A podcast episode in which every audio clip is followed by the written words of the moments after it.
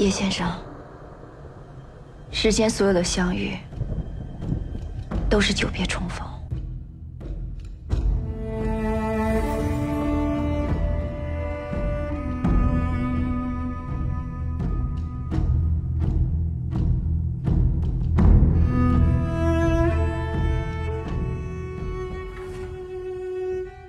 记得初次看《一代宗师》，开篇那场华美的雨中车轮战，每一颗雨滴都折射出无数光芒，俨然一部华丽的商业动作大片。心下一震，商业时代，王家卫这样特立独行的人，也终究不能幸免。而等到旁白一出，王家卫的感觉就慢慢上来了，又多了一丝熟悉感。王家卫在这部片子里埋了很大的野心，但着力的点却似乎处处都是些闲笔。英雄事迹一概不谈，他尽力呈现出的是那个早已被遗忘的武林，和早已被时间风化的人间心事。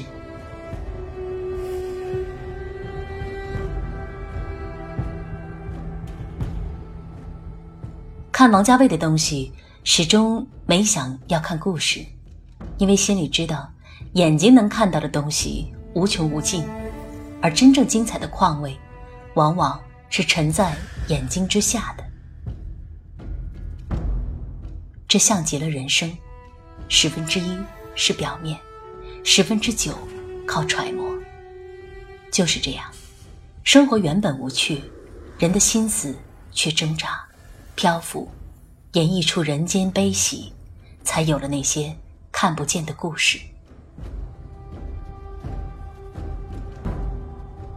而今天我想谈的，是电影里那个让人久久无法忘怀的女人——宫二小姐。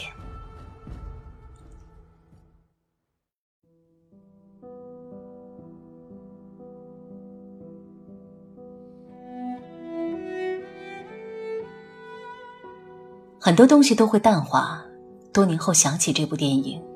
脑中不断闪现的是宫二小姐那种刚毅苍白的脸，双眸间时隐时现的那一点光彩是什么呢？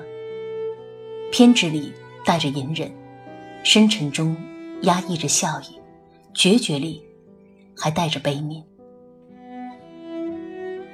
这是整部电影里最王家卫式的一个人物，被锁在自己的世界里无法挣脱。一生固守一种执念，看着美丽的东西相继消逝，留下一抹惘然的眼神，被锁在时光荧屏里，供人追忆。当然，还留下了王家卫电影里必有的文艺金句。这些句子，总逃脱不了最后被烂俗化的宿命，却只有在电影里，他们才呈现出自己本真的意义。话说清楚了，不是你怀，是我自己拿回来的。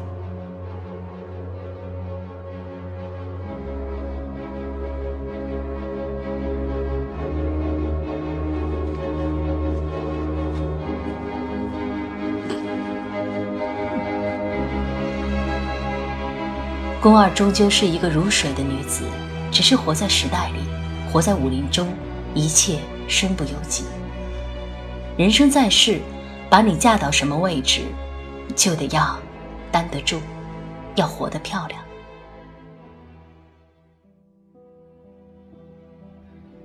少女时期，作为形意拳和八卦掌门派掌门的女儿和传人，她是脆生生的响亮，一脸傲气。与叶问交手时，眉眼间有光电交汇，但仍是一派坦然。对自己充满了把握。主掌门派时，他一心为父报仇，想杀死忤逆的马三。那时的他，情怀深藏不露，一脸刚毅，高处不胜寒，没人懂得他。他孤绝一身，说：“也许，我就是天意。”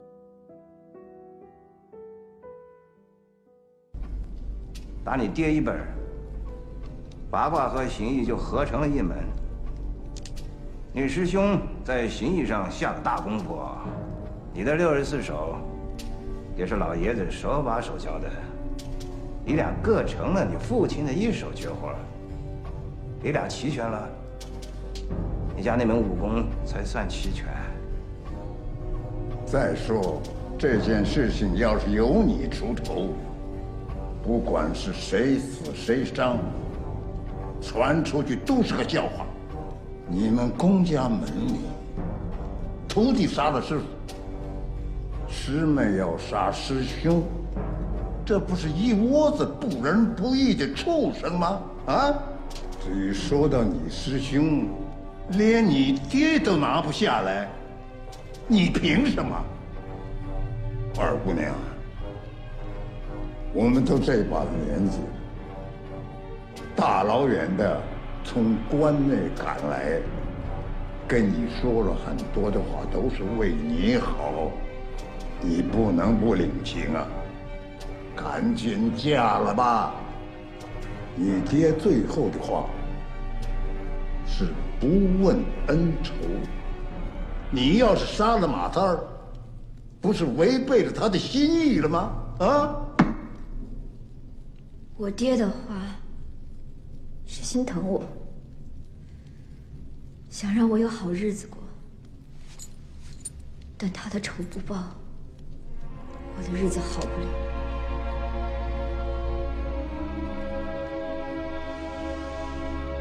诸位的话我都听明白了。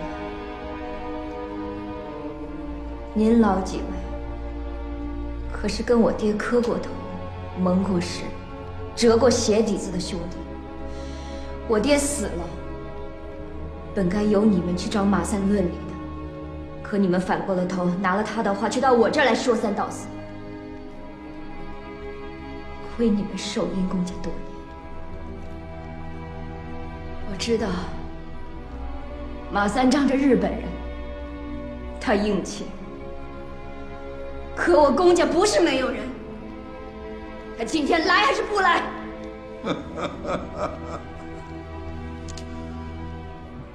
来不来有什么关系吗？他来了，你走了，不是什么事情都没有了吗？得饶人处且饶人呐，二姑娘。许多事情不在人世，在天意。或许我就是天意。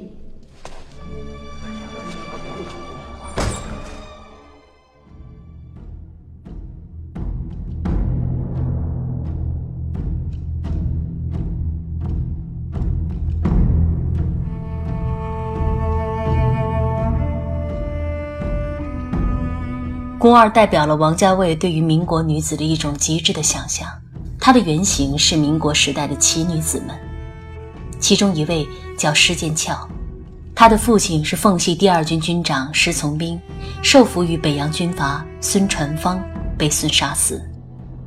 那是施剑翘二十岁，立誓复仇，他先是寄希望于堂兄，结果希望落空，又有人用代为报复为交换条件向他求婚。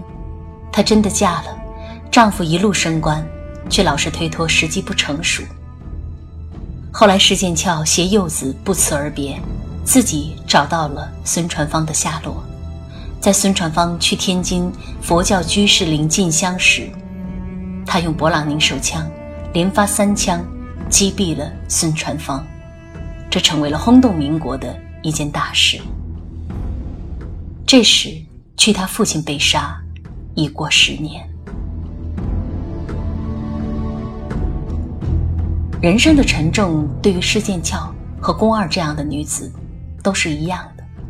宫二宁愿背负不婚嫁、不生育的代价，也要为父亲报仇。他的眼里太有胜负，太倔强，而且有一种命的成分在里面，用尽全身力气换一场。玉石俱焚，这是刚烈女子的宿命。别打听我的事情，没有消息就是消息。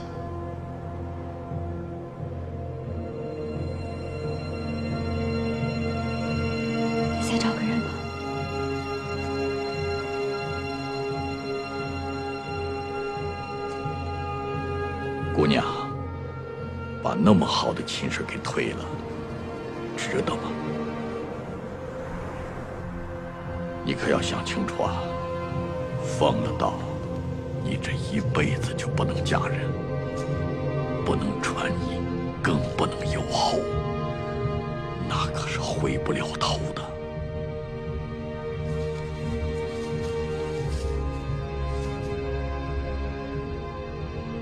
爹，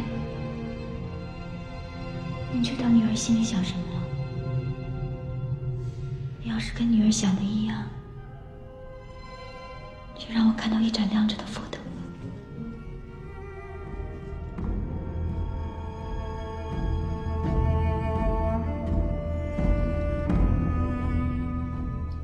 与叶问的相识是宫二生命里的一个意外。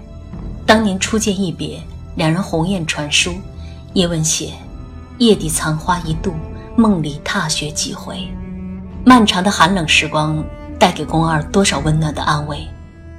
可是等到时过境迁，故人重逢，风光不再，两人心底各有执念。宫二煮好了饺子，露出难得的笑颜，以细文打趣，而叶问心心念念的仍旧是武学。宫二收起笑意，仿佛心里知道是有缘不分了。等到人生的最后一面，宫二将自己全盘托出，这告白。诚恳而熟练，像即将掉了的一朵花，还在留恋初秋的最后一滴雨露。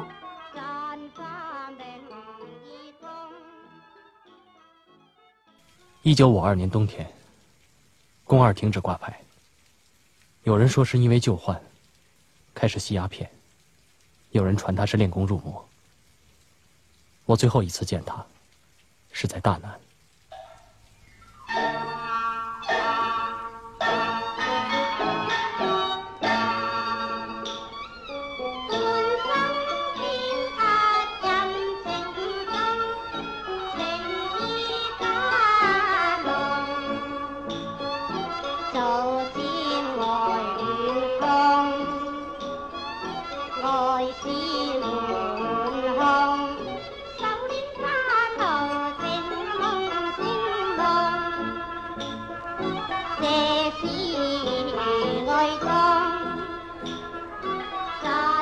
听得懂这戏吗？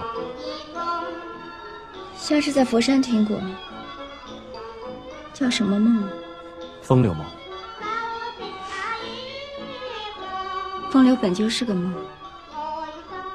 有人说，丝不如竹，竹不如肉。唱的远比说的好听。龚先生学过戏啊？皮毛而已。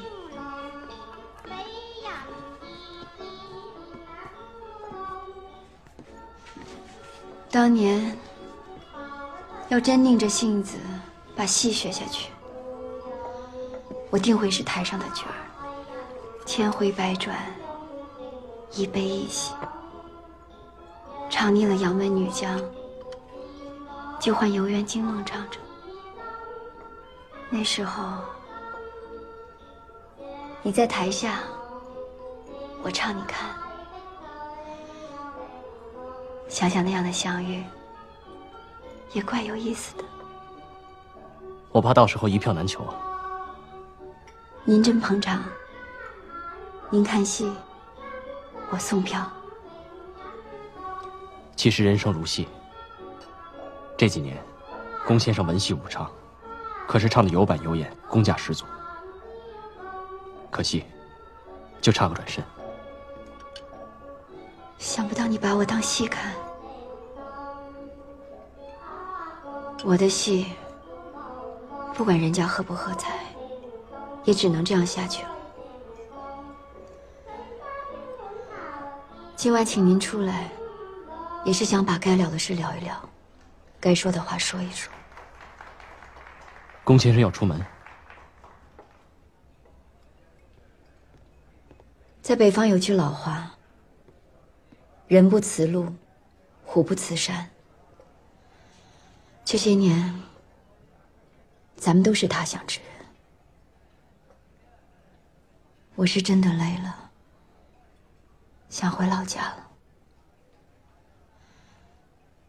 临走前，有样东西要还给你。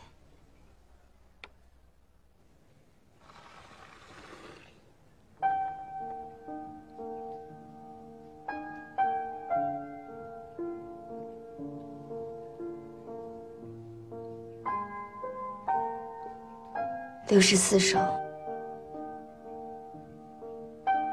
我已经忘了。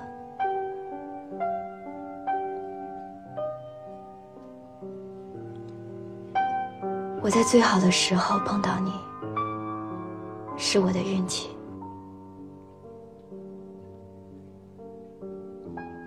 可惜我没时间了。想想。说人生无悔，都是赌气的话。人生若无悔，那该多无趣啊！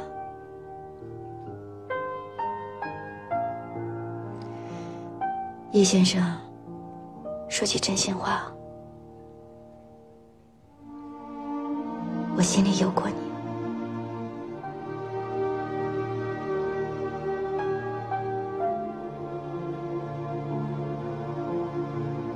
我把这话告诉你也没什么。喜欢人不犯法，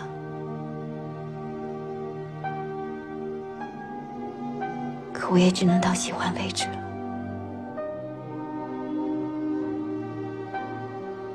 这些话我没对谁说过，今晚见了你，不知道为什么就都说出来了。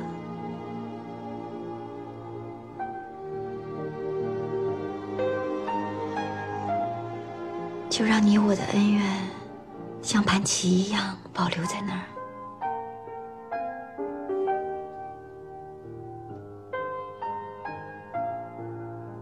你多保重。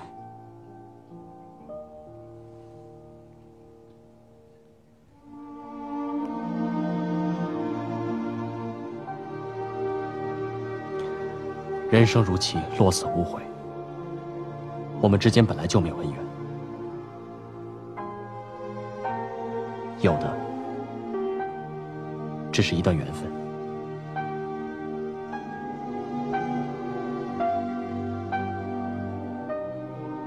你爹讲过，念念不忘，必有回响。有灯就有人，希望有一日，我可以再见公家六十四手。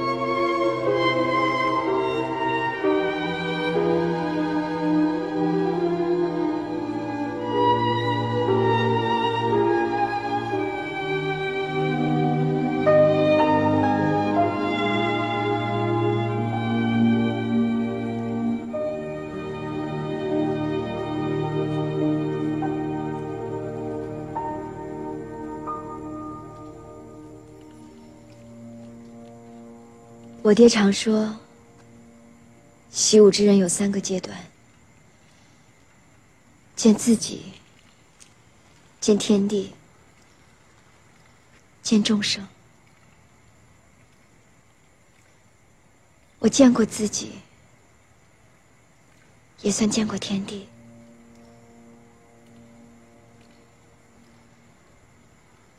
可惜见不到众生。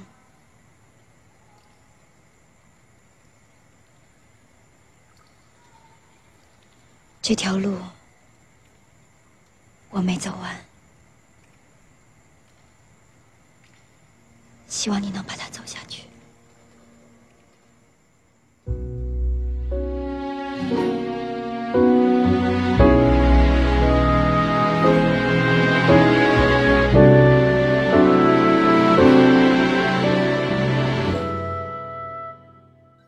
宫二生命的尽头，躺在榻上吸食大烟，烟雾缭绕，他倒下，魂归故里。微微的阳光照射下，雪花飘零，银装素裹。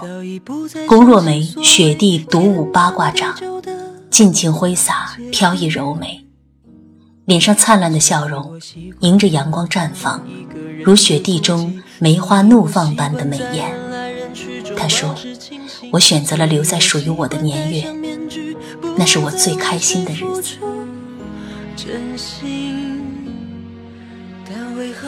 一个生命一层层剥开，仿佛是在向世人宣告：看呢，我这样活过。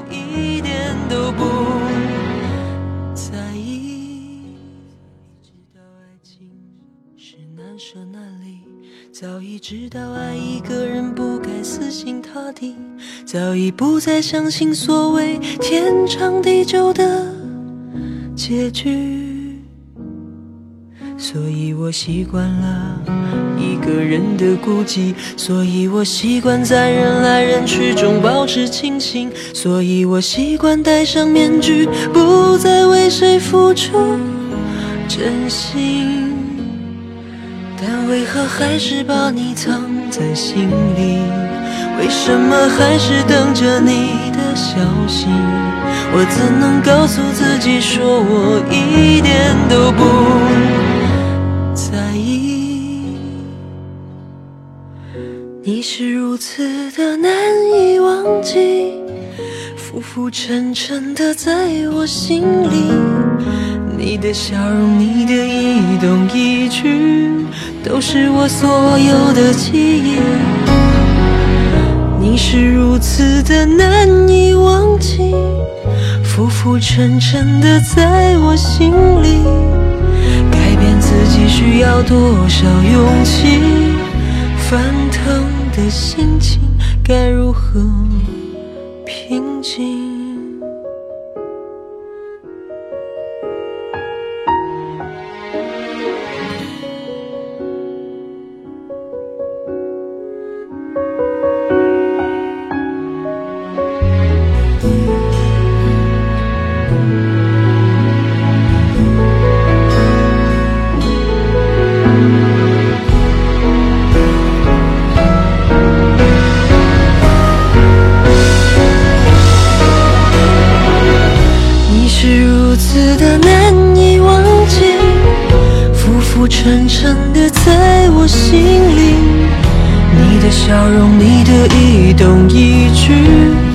是我所有的记忆。